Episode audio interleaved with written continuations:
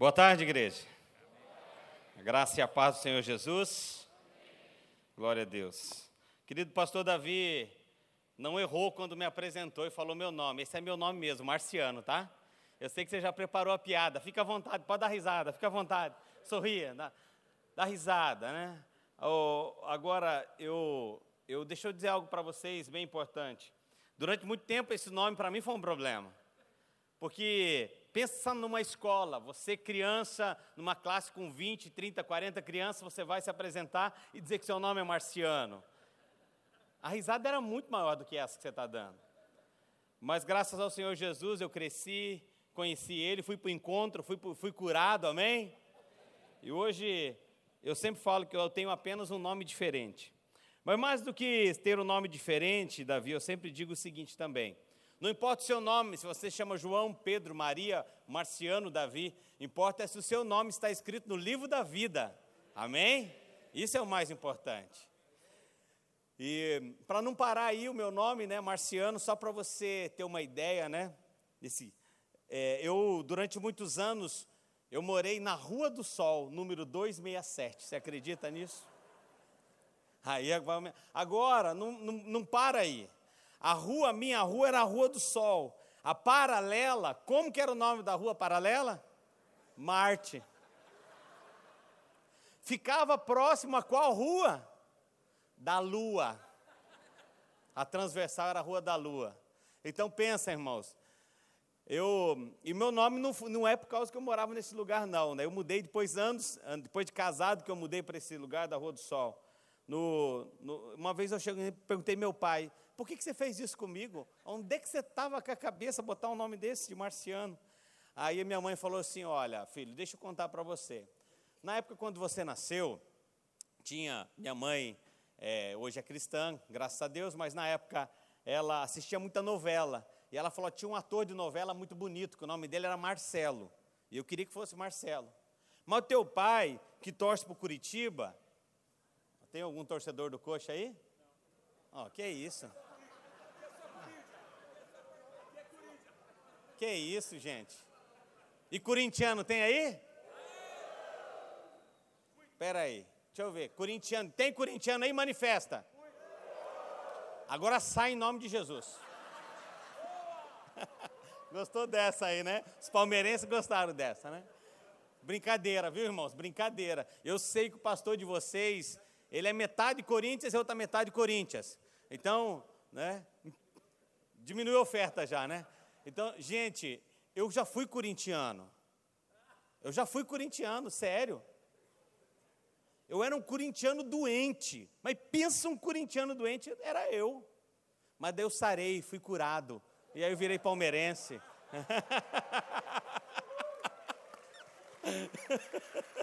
Diminuiu mais ainda a oferta. Acho que nem a segunda palavra eu vou ministrar agora mais. Mas aí, deixa eu continuar aqui minha apresentação a vocês, né? É, o meu pai, ele, ele torcedor do Curitiba, que eu também sou, do Glorioso. É, tinha um jogador, um centroavante que jogava no Curitiba que chamava Marciano. E o cara disse que fazia muito gol nessa época. E aí ele decidiu colocar o meu nome de Marciano pelo jogador do Curitiba. Ao invés de pôr Marcelo, que era o que minha mãe queria, que era o ator de novela bonito da época, né? Então, vem daí essa dádiva, né, de ter é, esse nome marciano. Mas deixa eu continuar falando para você algumas situações que eu já passei. Então, como eu morava na Rua do Sol, e a Rua do Sol foi aonde nós começamos a igreja, a comunidade Alcance, é, começou na minha casa em Curitiba. Eu, a minha esposa, a pastora Adriana, o pastor Luciano e a pastora Kelly, nós iniciamos uma célula pequena, né, um pequeno grupo, nós quatro, essa célula cresceu e hoje nós vamos completar agora, daqui duas semanas, 12 anos de comunidade de alcance. É, temos ali né, tido a graça e a misericórdia de Deus. Deus tem nos abençoado demais, não só em Curitiba, como em outras cidades, onde temos mais de 19 igrejas, né, comunidade de alcance. Aliás, trago um abraço de muitos londrinenses que eram daqui, inclusive da Nova Aliança, que mudaram para Curitiba e estão congregando conosco. E eu, essa semana eram vários mandando um WhatsApp para mim: olha, você vai estar em Londrina, eu era da Nova Aliança, manda um abraço, manda um abraço. Então eu quero mandar um abraço geral de todos, né, irmãos que eram aqui da Nova Aliança e mudaram para Curitiba e estão servindo a Deus lá conosco. E agora, querido, só para né, quebrar o gelo nessa introdução. Eu na, morava né, nessa época na Rua do Sol. E aí um dia eu falei para minha esposa assim, entre tantas coisas que eu já passei por causa do nome marciano, eu falei para ela: vamos pedir uma pizza numa pizzaria nova que abriu aqui próximo de casa. Era uma pizza quadrada. Então era um, algo novo. Pizza normalmente é redondo, era uma pizza quadrada. Aí eu lembro que eu liguei para o lugar. Eu liguei, olha, eu quero fazer um pedido, qual que você quer? Uma pizza assim, assim, assado. Qual que é seu nome? Marciano. Aí você escuta, é exatamente aquela risadinha de longe. Aí eu e eu do outro lado, sério. Qual é o seu nome mesmo, moço? Marciano. Qual que é o seu endereço? Rua do Sol 267. Aí ela, esse é o nome da rua? É Rua do Sol. Fica próxima aonde? Fica paralela à Rua Marte. Tem outra rua mais próxima aí para a gente localizar esse endereço? Tem a Rua da Lua. Ela pega, sabe o que ela faz? Ah, vai brincar com outro e puf, desliga na minha cara. Vai brincar com outro, estou trabalhando, você fica passando trote, não. Aí, né, a minha esposa olhou para mim e falou, o que aconteceu? Eu falei, ela bateu o telefone na minha cara. Aí liguei, moça, estava fazendo pedido de uma pizza aí, e você desligou o telefone na minha cara. Ela, não, caiu a ligação. A ligação caiu, bah, né? Enfim, então só para você ter uma ideia de algumas coisas que eu já passei, então assim, estou é, muito tranquilo quanto a isso. Fica, pastor, cadê sua nave? Né? Não, vim de avião. Pastor, achei que você era verde, né? Pastor, cadê suas anteninhas? Eu fui um dia numa igreja, é, criança é hiper mega sincera, né? Aí acabou o culto assim, cheguei, preguei, acabou o culto que eu estou saindo assim, vi uma criança triste. Eu vi ela assim, cara.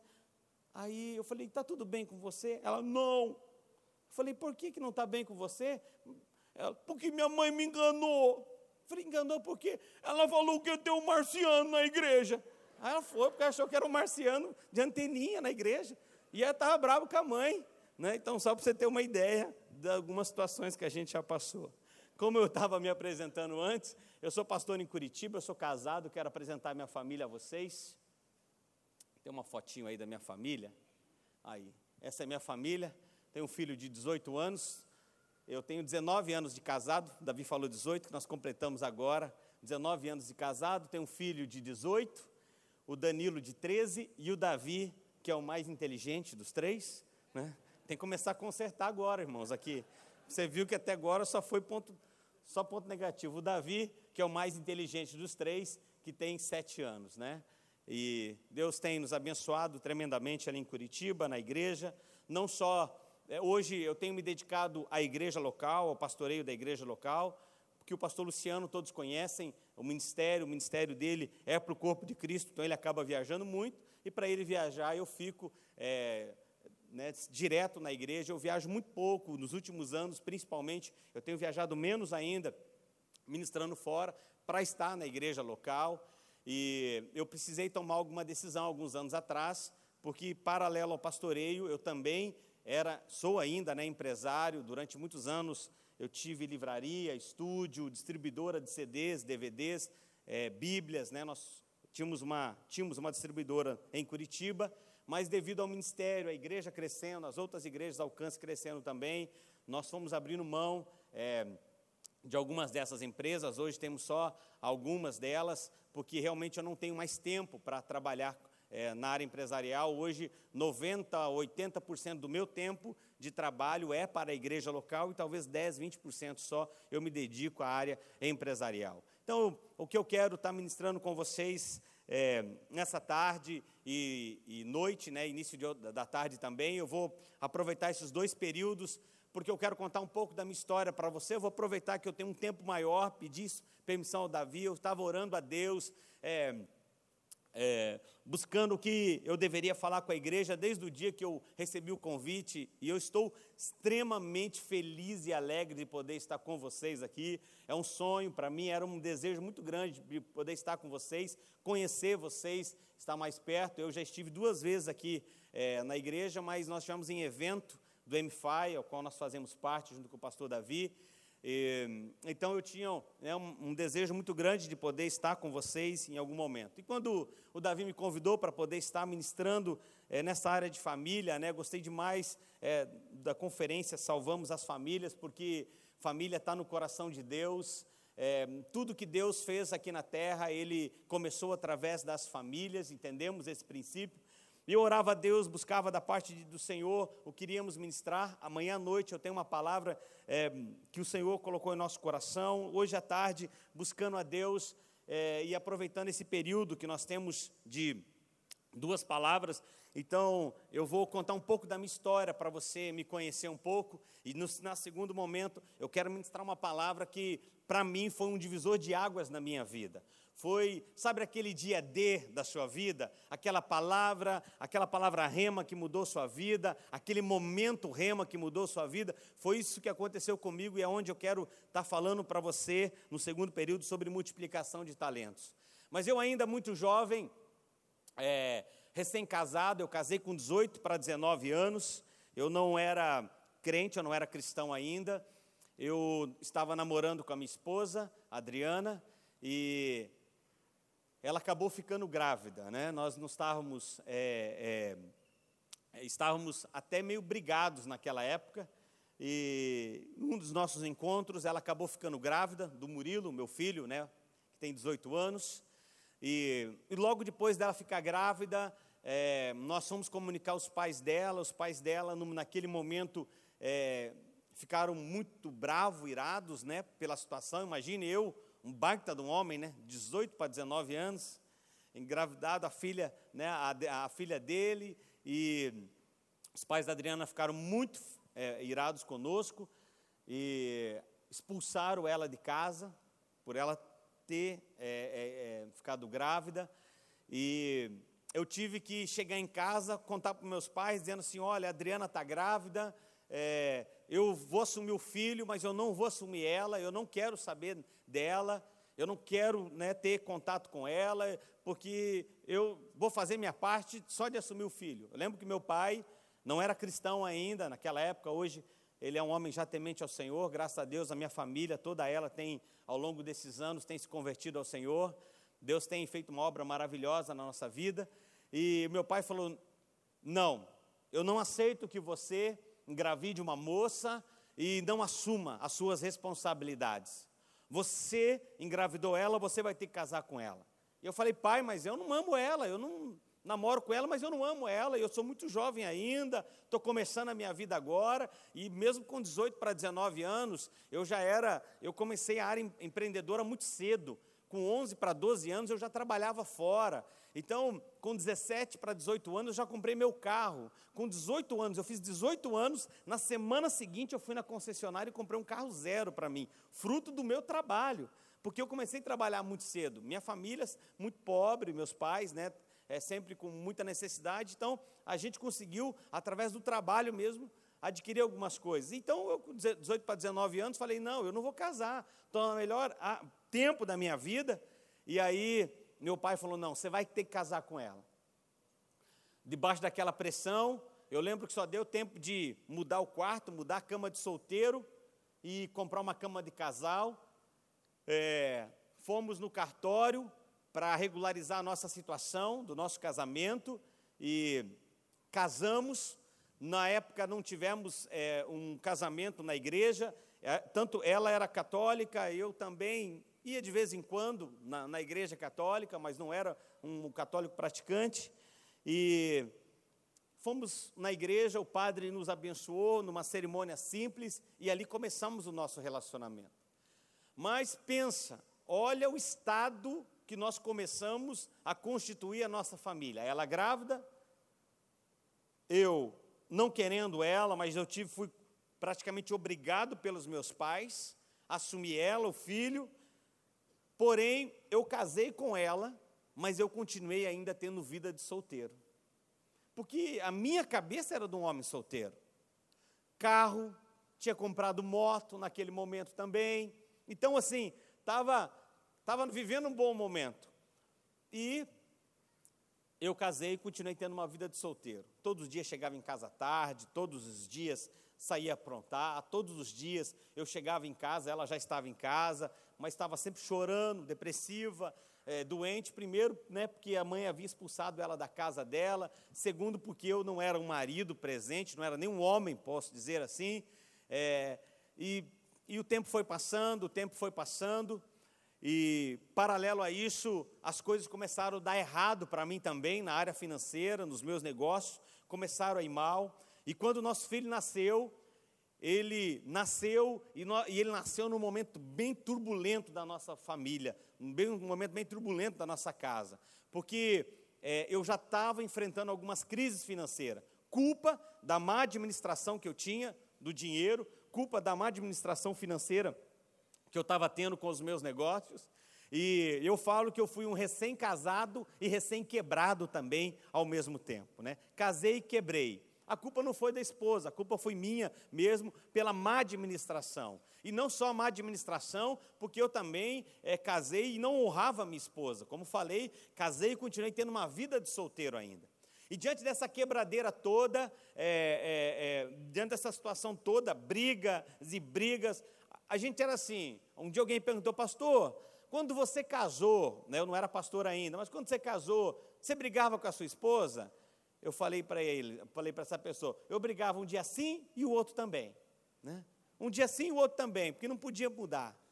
Só para você ter uma ideia como começou o nosso relacionamento, uma semana de casado, uma semana, ela falou, eu vou embora pegou as coisas dela e ela falou: Eu vou embora, eu vou para a casa de uma tia, eu vou para a casa de alguém, porque ela não podia voltar para a casa dos pais dela, mas eu não quero mais saber de você, eu não quero mais saber desse casamento.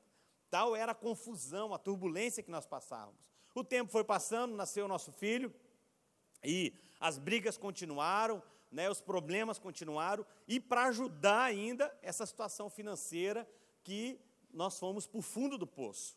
E eu literalmente, literalmente quebrei Quebrei, quebrei é, de ficar devendo, ficar devendo para agiota, ficar devendo para banco, ficar devendo cheque especial, ter que vender casa, ter que vender carro, ter que vender tudo que tinha para pagar é, é, as dívidas e mesmo assim ainda não conseguindo resolver a situação financeira.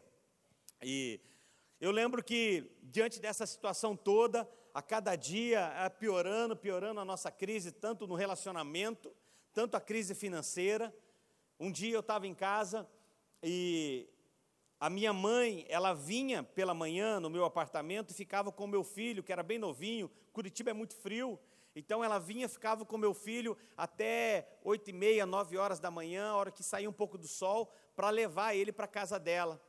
A Adriana saía muito cedo para trabalhar e um dia minha mãe entrou em casa e eu estava devendo nessa época para muitas pessoas é, uma vez, uma vez alguém perguntou, pastor, você devia para muita gente quando você quebrou? Eu falei, não, eu só devia para duas pessoas, para Deus e o mundo, né?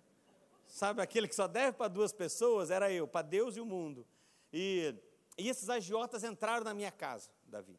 Os três, junto com a minha mãe, eles abriram, ela entrou, ela não os conhecia, eles entraram, e começaram a ameaçar de morte, falar: olha, você tem que me pagar, pagar o meu dinheiro, porque se você não me pagar, nós vamos matar você. A minha mãe chegou e falou: olha, não faz isso com meu filho, isso e aquilo outro, cala a boca, sua velha, nós vamos matar você, vamos botar no porta-malas de um carro, vamos jogar vocês no rio.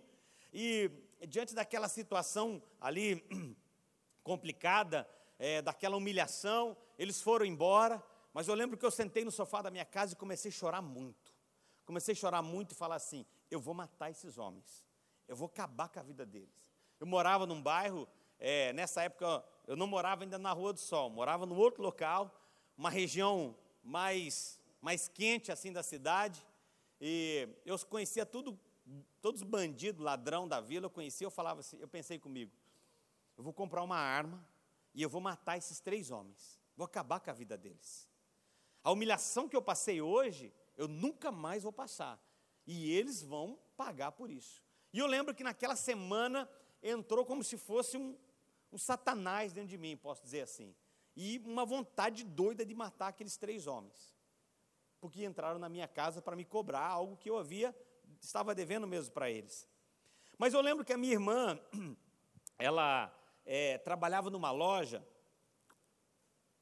em São José dos Pinhais, que é do lado de Curitiba, e ela sempre dizia para mim, nesse momento de crise que eu estava passando, casamento, finanças, ela dizia assim para mim, Marciano, ah, tem uma amiga minha que trabalha comigo, que ela falou que conhece um homem em São José dos Pinhais, ali é, na Vila Iná, mais ou menos, sabe onde é a igreja do Márcio, a Vida Plena? Passa pela igreja do Márcio, lá na frente dobra à direita, é uma vila ali, Vila Iná se chama.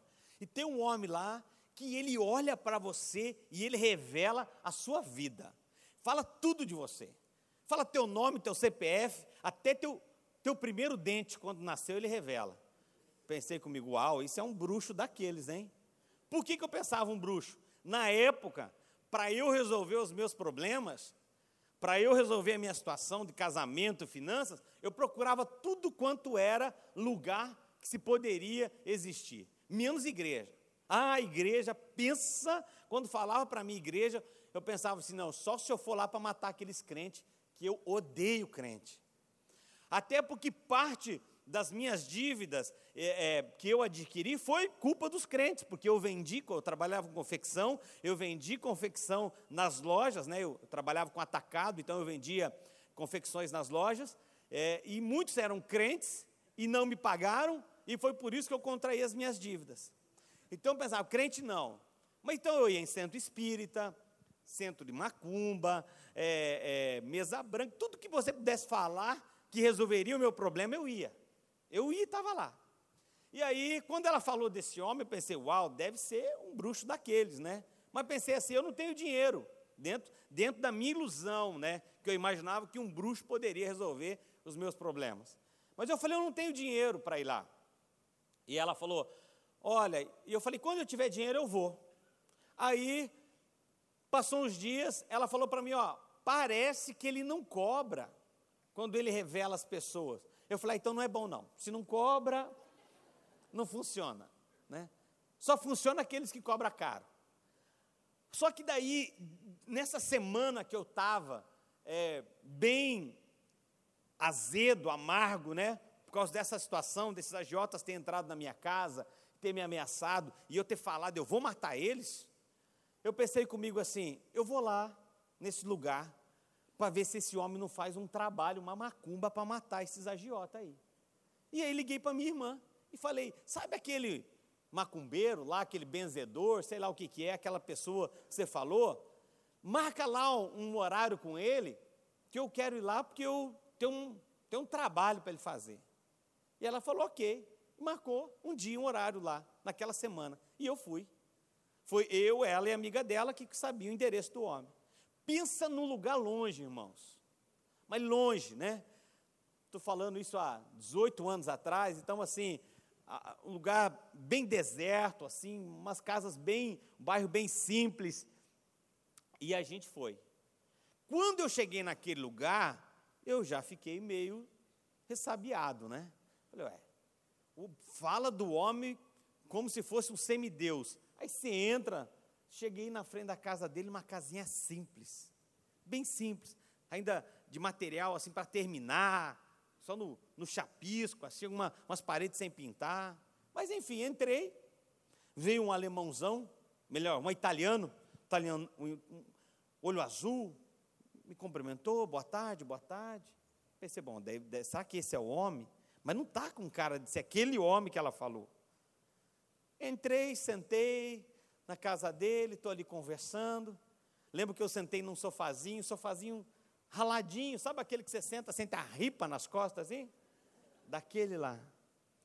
E eu estou ali, conversa vai, conversa vem, pensando assim: bom, ele vai me chamar. Ali tem uma salinha, aquela salinha, ele vai, vai me chamar naquela salinha reservada, vai acender um charuto, vai queimar uma pólvora, vai fazer alguma coisa ali comigo, né? Mas não nada. Não revelou nada, não falou nada. Aí eu Perguntei para ele: o que, que o senhor faz? Aí ele falou para mim: eu sou um diácono da igreja do Evangelho Quadrangular. Ah, irmãos, pensa no desânimo que me deu. Pensei, que fria que eu caí. Onde eu vim parar? Diácono da igreja do Evangelho Quadrangular? Pensei comigo, que diacho que é isso, né? E eu pensando num cara ignorante, completamente. Não, não sabia o que era nem diácono. Eu sabia o que era igreja do Evangelho Quadrangular por passar na frente, por é, conhecer ali próximo à minha casa, enfim, é, eu sabia. Mas eu era muito ignorante, irmão. Só para você ter uma ideia, eu era tão ignorante, e assim, com relação ao evangelho, porque eu não ia na igreja católica. Só ia quando a minha esposa, né, na época namorada, a esposa também, a Adriana, porque ela era muito é, é, é, católica, muito envolvida nas coisas da igreja católica, e ela insistia para eu ir, eu ia. Eu lembro que um dia eu fui numa, num domingo, e era domingo de Santa Ceia. E está lá, o padre pega e faz o convite para as pessoas virem ceiar. Mas vou saber o que é Santa Ceia? Nunca fiz crisma, batismo, essas coisas, nunca tinha feito também na igreja católica. Falava que era católico, mas nunca, nem essas coisas eu, eu, eu, eu participava. Então, nem sei o que eu era, né? Para falar bem a verdade. Mas eu estou lá, e aí era o dia da Santa Ceia. Todo mundo começou a vir para frente. E eu fiquei sentado. Eu falei, ah, é ruim que eu vou ficar sozinho. Levantei e fui. Quando eu cheguei lá na frente para pegar a ceia, a Adriana olhou para mim e falou: O que, que você está fazendo aqui? Eu falei: Eu quero comer desse negócio aí, tomar. Esse negocinho aí que estão tomando também. Aí ela falou: Você não pode. É só para quem fez primeira comunhão, é batizado. Eu falei: Sim, mas, e eu não fiz ainda, mas se preciso for, eu faço, mas eu quero participar. Não, mas é só para quem está em comunhão com o corpo de Cristo. E, e, e você você está com a tua vida tudo errado, cheio de pecado, você não pode. Eu falei, eu não posso? Eu falei, eu não vou ficar sozinho lá sentado, não. Para todo mundo saber que eu sou o único pecador desse lugar. Falei para ela, ó, oh, eu conheço todos esses maloqueiros que estão aqui, ó, estão tudo tomando ceia aqui. Estavam fumando maconha ontem lá no, na vila e agora aqui hoje. Não, e vou, vou participar, e participei da ceia ali. Só para você ter uma ideia, a ignorância que eu tinha. Eu era tão ignorante, irmãos, que eu achava que Jesus havia nascido em Belém do Pará, para você ter uma ideia. E aí, eu estou lá, e o pastor fala, né, esse irmão fala, eu sou um diácono do Evangelho Quadrangular. Que desânimo, irmão. Eu lembro que eu cutuquei minha irmã, falei assim, peguei na mão dela, falei, vamos embora. Fria que nós caímos aqui. Aí ela, não, vamos ficar mais um minutinho. Eu falei, não, nem quero, nem conversa, embora, embora, embora, embora, embora. Aí levantamos, ó, obrigado, prazer em conhecer você, tal, tchau, né? Aí ele falou assim, bom, mas já que vocês vieram até aqui, vieram de longe, posso orar por vocês? Pensei comigo, é, já que estamos aqui, né? Que custa? Meu pai sempre falava, oração nunca rejeita. Oração é coisa boa, filho. Oração é coisa boa, nunca rejeite. E aí, ele começou, falou assim: Eu vou começar a orar pela sua irmã. Começou a orar pela minha irmã. E começou a orar por ela, eu estou aqui do lado, e a minha irmã começa: Ai, ai, ai, está queimando, ai, ai, está queimando e cai. Cai e começa a girar assim, ó, uh, girar, e está queimando, está queimando, está queimando, e eu desesperado, olhava ela, Pensa, a minha irmã era muito maior do que eu, assim, grandona, caída no chão. Ah, está queimando! E girando, girando. E eu, desesperado com aquilo, falava assim para a amiga dele: lá vai morrer. Não, fica tranquilo. Olhava para ele e ele orando ali, e expulsando, e fazendo, e ela rodava no chão. E, irmãos, eu fiquei assustado com aquilo, porque eu só tinha visto aquilo só, só na madrugada, naquele programa Fala Que Eu Te Escuto, da Universal. Você já assistiu, né? É, você está rindo, você já assistiu. E eu só tinha visto aquilo lá. E eu, eu meu Deus, que, que é isso? E tal. E ela gritando, gritando. E aí ele, e eu desesperado ali do lado. Aí ele termina a oração dela. Quando ele termina, ele olha para mim. Quando ele olha, eu dou um passo para trás. Aí eu dou um passo para trás. Aí ele fala: Agora eu vou orar por você. Eu, ó, oh, veja bem, fiz, posso fazer um pedido? Aí ele falou, pode. Eu falei, se o senhor pudesse não queimar tanto, eu ia agradecer. Aí Irmãos, aquele homem começou a orar por mim. E ele começou a falar primeiro do meu passado. Eu falo que todo, você fica curioso, e aí, queimou? Né? Não queimou aquele dia, não, não caí endemoniado aquele dia, não porque eu estava melhor do que a minha irmã, pelo contrário, eu estava pior do que ela, e eu falo que o meu processo teve, cada vez que eu ia para a igreja, eu deixava dois, né? Tinha que sair, sai em dois em dois para não dar tumulto. Então, meu processo de libertação foi assim: sai em dois em dois. E aquele dia, aquele homem falou do meu passado. Começou a falar coisas do meu passado. Pensei comigo, bom, a minha, a minha irmã contou para a amiga, a amiga contou para ele, estava tudo combinado. Mas daí, ele mudou e começou a falar do meu presente. Ele começou a falar coisas que só eu sabia, nem a minha esposa, nem a minha irmã, ninguém sabia.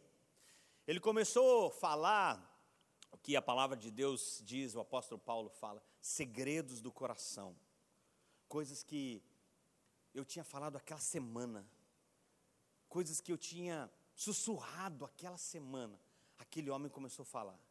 E depois que ele falou do presente, aquele homem começou a falar do futuro.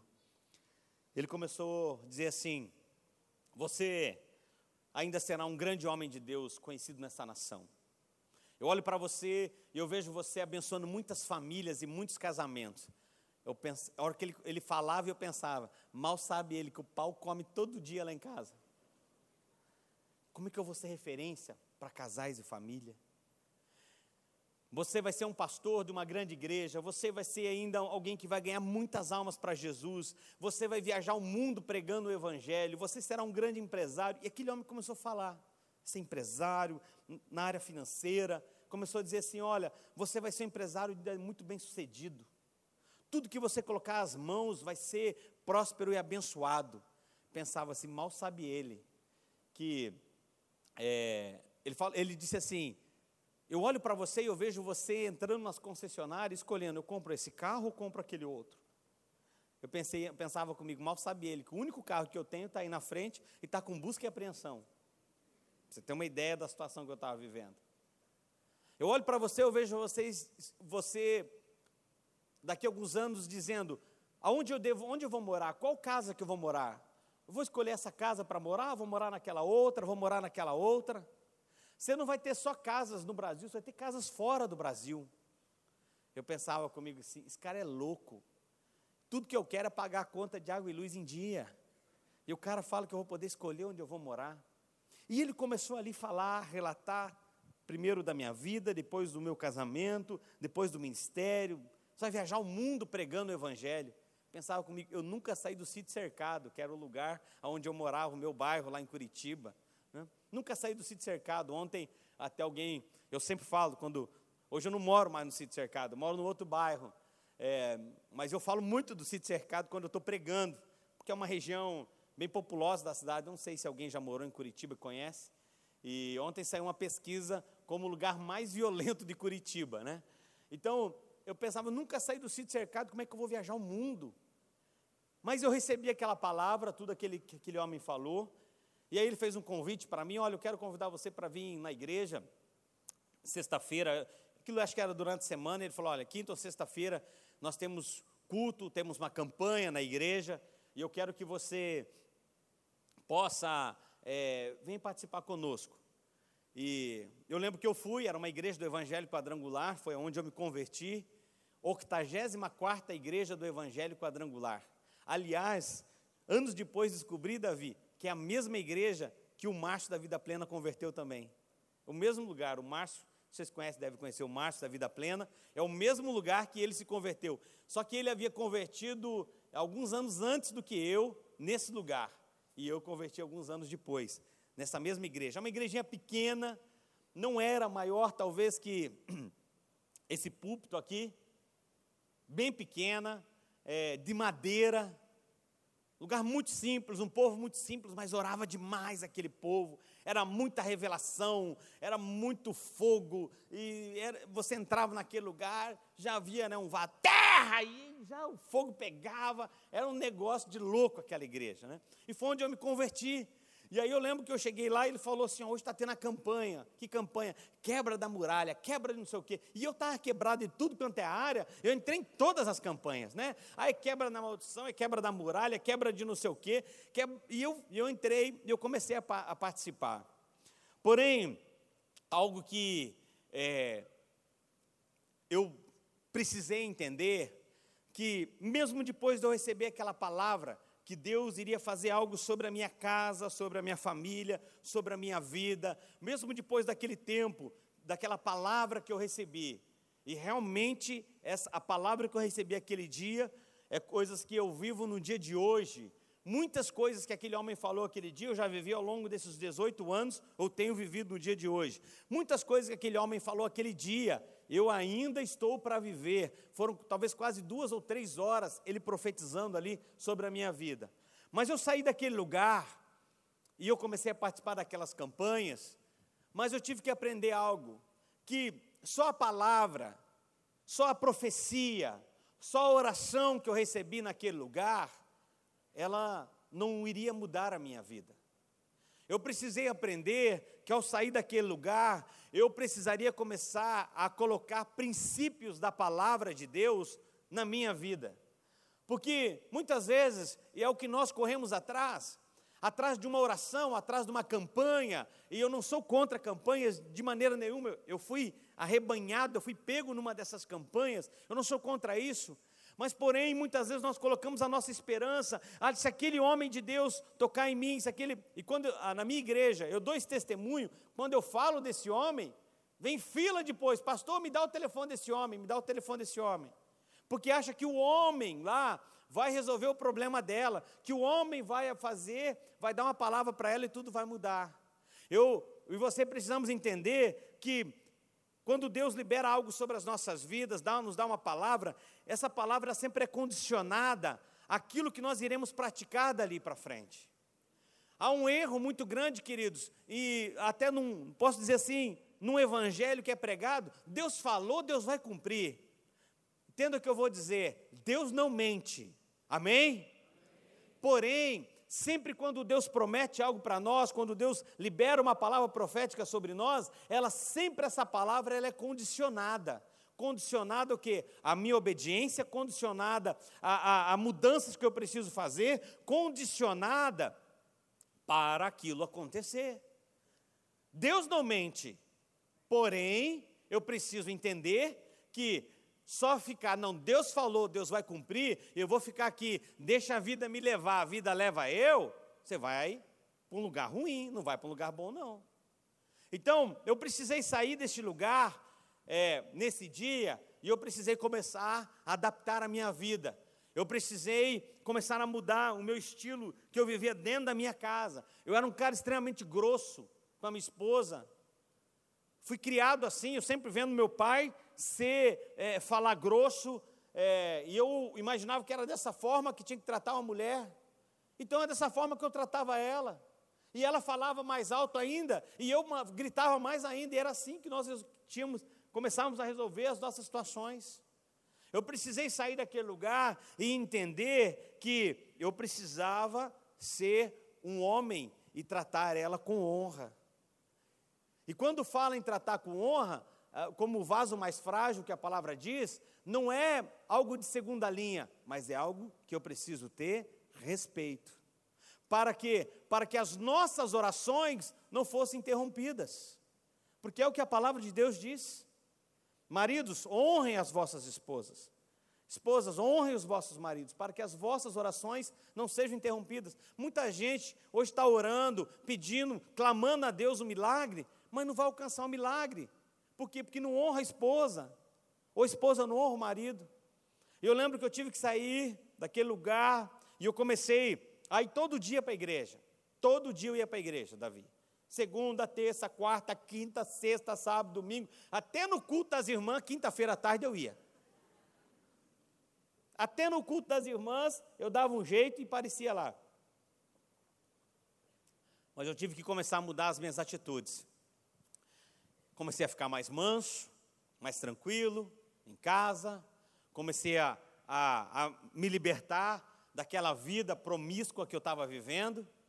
Três meses depois, melhor, dois, dois para três meses, foi em outubro que eu fui, que eu me converti, em dezembro, um dia minha esposa olha para mim e fala, né, ela já vinha falando, o que você anda aprontando? Eu falei, nada. Falei para você que eu me converti, eu virei crente. Dela, ah, eu, ando, eu vejo que você anda diferente, você anda mais calmo. Lembra, dois em dois estava saindo, cada vez que ia para a igreja, deixava dois, então estava ficando mais calmo. Eu vejo que você está mais calmo. Eu falei, eu falei para você, eu me converti, estou numa igreja, igreja dos crentes. Pensa num negócio legal. Povo lá, eu não entendo o que, que eles falam, porque é, só falava em línguas naquela igreja. Só falava em línguas. Eu falei assim, oh, eu não entendo direito o que eles falam, mas é bom o negócio, eu chego lá, eu saio mais leve, eu saio feliz. Aí ela falava, é, eu vejo que você anda diferente, eu vou com você qualquer hora lá. Aí ela pegou e falou, passou mais um tempo, teve um dia, em dezembro, isso, dois meses depois, estou me arrumando para sair de casa, eu vejo que ela está arrumada também, ela olha para mim e fala, eu vou junto com você hoje. Falei, que bom, então vamos lá. Você acredita, Davi, que ela foi a primeira vez na igreja? Ela entrou na igreja, nessa igreja do reteté, do fogo, né? Ela entrou, começou a orar, ela foi batizada com o Espírito Santo no primeiro dia que ela botou o pé na igreja. Eu lembro que eu levei ela para casa, quando eu levei ela, porque assim, aí ela, eu não sabia o que era aquilo, tinha dois meses de convertido, irmão. Conhecia nada disso. Só via aquele povo, xarabacandalava, e falava em línguas. E, e, lá era assim, hoje, né, o meu, meu pastor, Luciano Subirá, tem um livro, Falar em Línguas, que para mim, talvez, é, e eu trabalho com literatura, eu tenho livraria, eu vendo muitos livros, mas não existe nenhum livro hoje, nenhum autor que eu conheça, que seja tão claro e ensine de uma forma tão clara como falar em línguas, né? Mas naquela época, por exemplo, eu via que eles ficavam falando em língua entre eles, assim, conversando um com o outro em línguas. Hoje eu fico imaginando aquilo, meu Deus, que, que loucura, porque a Bíblia fala: quem fala em línguas não fala o homem, e fala a Deus, é uma edificação própria, a não ser que tenha um intérprete. E eu lembro que eu entrei com ela naquele lugar, e o culto acontecendo, o culto rolando ali, e ela foi batizada com o Espírito Santo. Levei ela para casa, carregada, ela assim, e ria, e ria e chorava. Eu lembro que eu cheguei em casa e liguei para esse irmão e falei, na época, para o diácono, né? E falei, irmão Hélio, olha, você precisa me ajudar. Ele falou o que aconteceu. Eu falei, ó, entrou um negócio na Adriana aqui que ela fica xaramalamaga e não para mais. Aí ele, não, fica tranquilo, filho. Isso aí, isso aí, amanhã ela já está melhor. E daqui para frente você vai se acostumar com isso aí, viu? Se acostuma, porque direto ela vai falar essas línguas aí. Mas o que, que é isso? Ah, você depois vai aprender. Ele também não tinha muito, talvez, sabedoria, entendimento naquela época. E foi assim. Converteu, nós nos batizamos, e depois eu foi muito rápido, tudo na nossa vida é muito rápido. Eu me converti em outubro, a minha esposa em dezembro. Em fevereiro eu entrei no seminário. Em março eu conheci o pastor Luciano, para você ter uma ideia. Então o Luciano foi dar uma aula no seminário e nós ficamos amigos, né? Já, e enfim, hoje, é, anos depois, começamos a comunidade de alcance. Mas, voltando aqui a, aos princípios da palavra, eu precisei começar a colocar em prática algumas coisas. Porque só a palavra profética, só a oração, ela não muda ninguém. É, sempre a palavra de Deus ela é condicionada com o que nós vamos fazer. Então eu lembro que eu saí deste lugar é, eu comecei a pedir perdão primeiro para ela, comecei a confessar ali os meus pecados a ela, eu comecei a dizer das coisas erradas para ela, para os meus pais, para os pais dela. Aí Deus começou a fazer a restauração na nossa família, no nosso casamento. E, e essas foram as etapas que nós começamos a fazer e a vencer. Agora, querido, isso não foi da noite para o dia, isso precisou de um tempo. Tempo esse, por exemplo, né, eu não vou ter é, é, como abordar tudo isso nessa, nesse período agora, logo nós vamos dar um intervalo, mas para eu pagar as minhas contas, e quando eu ensino e eu falo sobre finanças, se você depois quiser, é, eu tenho ali um kit, um seminário sobre educação financeira, onde eu falo ali sobre princípios para uma boa administração, e entre esses princípios eu falo de como eu saí das dívidas. Foram três anos da minha vida pagando conta. Foram três anos só vivendo para pagar dívida. Foram três anos só vivendo para pagar contas. Sabe por quê, querido? Eu e você precisamos entender que Deus não tem compromisso com caloteiro. Deus não tem compromisso com quem não tem palavra. Deus não tem compromisso com quem compra e não paga. Agora, muitas vezes, nós estamos vivendo assim, irmão. Bom, mas Deus, Deus entende. Deus entende. Deus entende o que, irmãos? Deus entende que você precisa, sim, sim, não, não. O que passa disso é do maligno. Não tem dinheiro para pagar, o que, que você faz? Então eu vou ligar e vou dizer: olha, Davi, comprei, eu não tenho condição de pagar agora, mas eu vou, eu estou reorganizando a minha vida financeira e eu vou te procurar, eu vou te pagar. O que, que eu tenho para vender? Ó, oh, tenho esse telefone, você aceita para mim pagar essa dívida com você? E foi isso que eu comecei a fazer.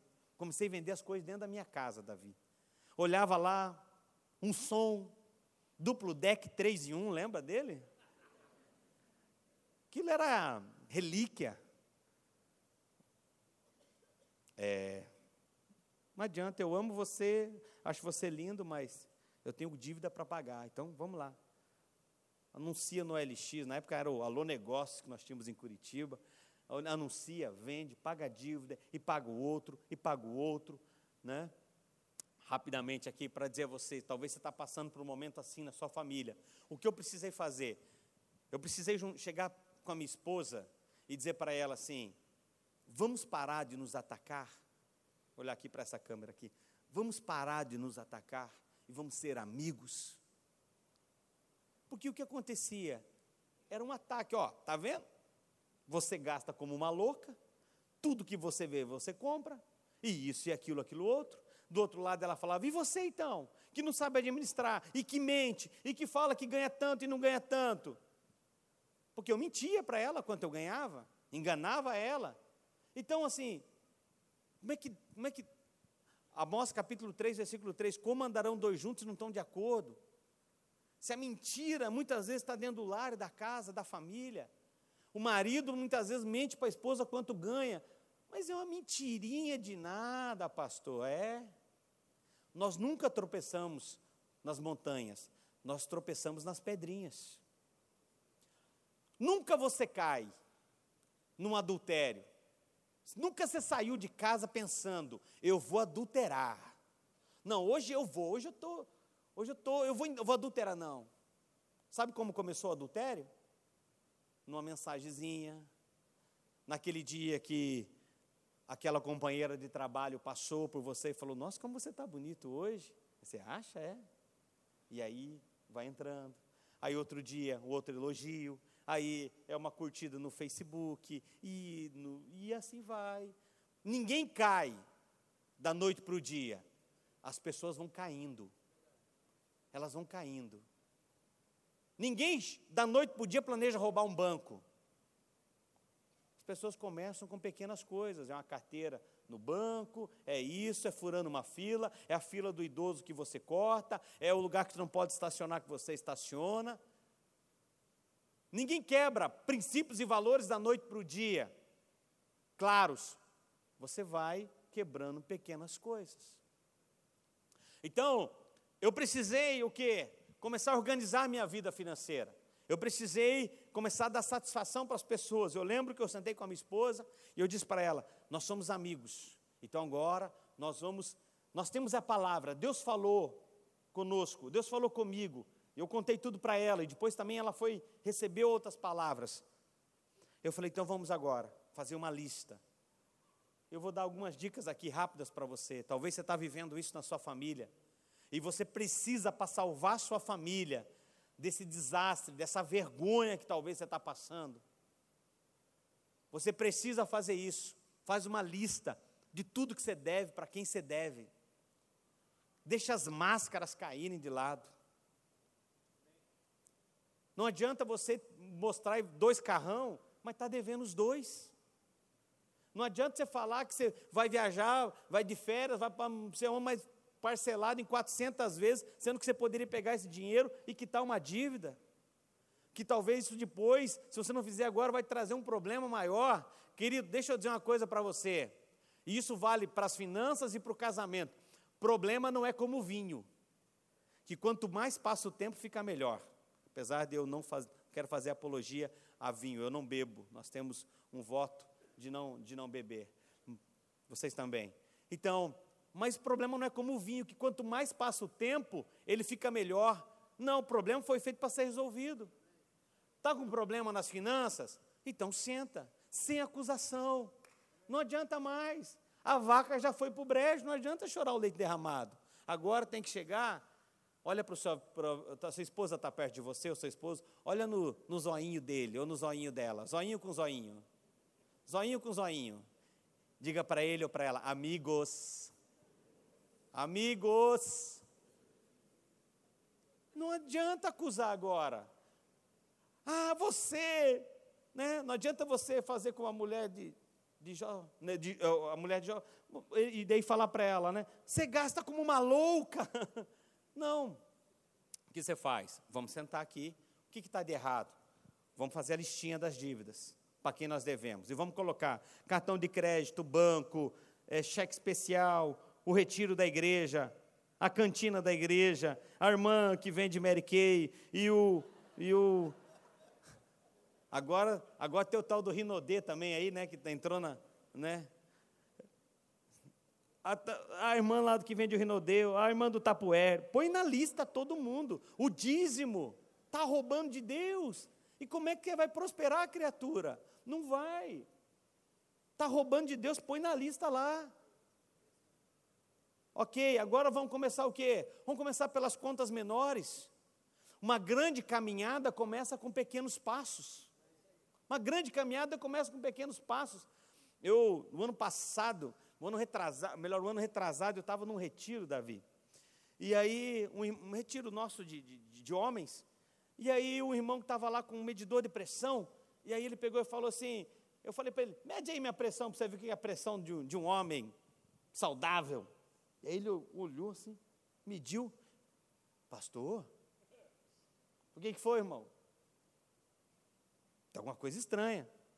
Eu falei, o que, que tem? Ele falou, tá, 19 por 15. Eu falei, não, pai, esse negócio está estragado. Rapaz, tô, tô bem aqui, no retiro, pregando e tal. Mede de novo aí. 19 por 15. Aí eu falei, está estragado esse negócio aí? Ele falou, não, não está não. Antes de trazer para o retiro, eu, eu fiz, a, calibrou certinho e tal. Aí passou um tempo, falei, não, porque eu acabei de almoçar, comi muita coisa aí agora, deve ser por isso. Passou um tempo, estou lá no meu quarto, ele bateu na porta, pastor, com licença. Fala, irmão, pastor, olha só, me perdoe, mas todo educado, me perdoe, mas o meu aparelho não está estragado. E eu queria medir sua pressão de novo, porque você está para infartar aí. Falei, eita, lá vem o Satanás querendo me roubar a paz. Mediu. Já estava 19 por 16, tinha aumentado. Falei, irmão, está estragado, já falei para você. Estou bem, não tenho nada. Mas acabou o retiro, isso era no domingo à tarde. À noite fomos para a igreja, recebe o povo, aquela coisa toda. Ele vai e passa no ouvido da minha esposa, que a minha pressão estava alta. E aí você já sabe o que, que deu, né, irmão? Aí ela, amor, diz que a tua pressão está 19 por 15 ou 16. Eu falei, não, você está estragado esse negócio e tal. Ela falou: não, vamos no médico, vamos no médico. Eu falei: não precisa, não precisa. Eu falei: então, ok, quando acabar o culto a gente passa. Eu lembro que eu estava com os meus filhos, né? Eu estava vindo do retiro, chamei os dois maiores, vão comigo, vamos conversando, tal. O menor foi com ela para casa. Eu falei: eu vou passar aqui no hospital, no Vita, e vou fazer aqui o. Vou tirar a prova real que o aparelho do irmão lá está estragado, e eu já vou para casa. Vai para frente. E ela pegou e foi. Cheguei lá no hospital, coloquei o braço, a moça mediu, olhou para mim assim. Só pegou o telefone. Doutor, vem buscar um paciente. É. Meus filhos estão aí na, na, na, recepção. Ela falou, moço, não fala nada. O médico chegou, olhou, já estava 21 por 16. Quem é médico aqui, talvez saiba o que é isso, né? 21 por 16 a pressão. E eu não estou sentindo nada. E aí ele pega, eu falo, doutor, não, não posso, meus filhos estão tá aí na, na, recepção. Ele não fala nada, fica quieto, vem comigo. Aí eu estou indo atrás dele falando, e ele fica quieto. Eu falei, então o senhor pode me dar a senha do Wi-Fi, por favor? Porque, porque eu preciso mandar uma mensagem para minha esposa para ela vir buscar os filhos. Deitou, rapou os, os pelos do peito, liga lá um monte de aparelho tal, e bota remédio debaixo da língua e falou, fica quieto, faz nada me deixou internado. Lá pela madrugada, ele veio umas duas, três vezes. Ele perguntou para mim, falou assim, o que, que você faz? Eu falei, sim, sou pastor. Ele falou assim, é, pelo jeito Deus tem uma grande obra na sua vida. Porque eu tenho paciente aqui com 16 por 12 já infartou, ou tem um AVC, e você com 21 por 16, o que, que você faz? Eu não faço nada. Eu jogo futebolzinho na segunda-feira. Ele falou, bom, você ia ser mais um daqueles que ia entrar para a estatística, né? De quem estava jogando futebol e tombou morto. Aí, enfim, eu descobri que eu estava pertenço, pressão alta, que estava a ponto de morrer a qualquer hora. Né? Aí entrei numa academia, comecei a fazer exercício, não gostei da academia. Aí então os irmãos da igreja começaram a andar de bicicleta, comecei a andar de bicicleta. Por que eu estou falando isso para você? Uma grande caminhada, ela começa com pequenos passos. Primeira vez que eu andei de bicicleta, andei dois quilômetros estava morrendo, morrendo, morrendo. Semana passada, agora, sábado passado, nós descemos a Serra da Graciosa de bicicleta e voltamos. Eu com os irmãos. Foram 60 quilômetros de serra. Agora, no mês que vem, eu vou participar do meu primeiro campeonato de mountain bike, para você ter uma ideia, Davi. Mas assim, sabe, querido, se falasse isso para o ano passado para mim, loucura. Porque uma grande caminhada começa com pequenos passos. Foi lá dois quilômetros, outro mês três, outro dia quatro. Nós estamos andando de bicicleta agora quase todos os dias, né? Para fazer essa, essa sábado passado agora, descer a Serra da Graciosa. Foi algo maravilhoso. Mas por que eu estou dizendo isso para você, querido? Aí você vai olhar o tamanho das tuas contas, o tamanho das tuas dívidas e fala assim: não tem como pagar. Não tem como. Eu ganho dois mil, estou devendo 40, estou devendo 30, não tem como. Tem, Claro que tem. Tem sim. O princípio de administração, para quem deve 100, deve 1 milhão, deve 100 milhões, é um mesmo. O princípio de administração do dinheiro, ele é igual. O valor é diferente. O que você faz com 100, com 1 milhão, com 100 milhões é diferente. Mas o princípio da administração é o mesmo. Você vai ter que fazer o quê? Aí, nessa hora, você vai ter que sentar, você com a sua esposa, fez a listinha lá das contas, porque 64% ou 70%, alguns chegam a falar, quase até 80% dos casamentos, dos divórcios hoje em dia, é por problemas financeiros. Claro que, ou se não começou, é, talvez acaba separando por uma outra situação, mas começou, a origem é financeira. Sabe, querido? E então faz a listinha lá das, das dívidas, ok. Agora eu vou partir para o orçamento. Vou partir para o orçamento. O que é o orçamento? Quanto eu ganho, quanto eu gasto. Aí você põe lá as tuas receitas. Quanto você ganha? 2 mil, 3 mil, 5 mil, 10 mil, 20 mil, 100 mil? Ninguém para dizer amém nessa hora aí, hein? Ninguém para dizer vem em mim que eu estou facinho. Aí você fez lá quanto você ganha, agora você vai ver quanto você gasta. Quanto você gasta de aluguel, de água, de luz, prestação de casa, gasolina, carro, escola, comida, mercado, dízimo, oferta, tudo. Ei, a lista está grande, então agora eu vou começar a cortar. Tem dois carros, talvez eu tenha que cortar um. Eu, meus filhos estudam em escola particular, talvez eu vou ter que colocar na pública. Eu gosto toda, todo dia só de comer fora, é, vou no Barolo, vou nas churrascarias aqui, nas melhores aqui de, de Londrina, talvez eu vou ter que começar a cortar isso. Ah, pastor, mas dói. Dói mesmo. Para você dar um salto, você precisa dar uma agachadinha. E essa agachadinha dói. Mas ainda é importante se você quer salvar sua família.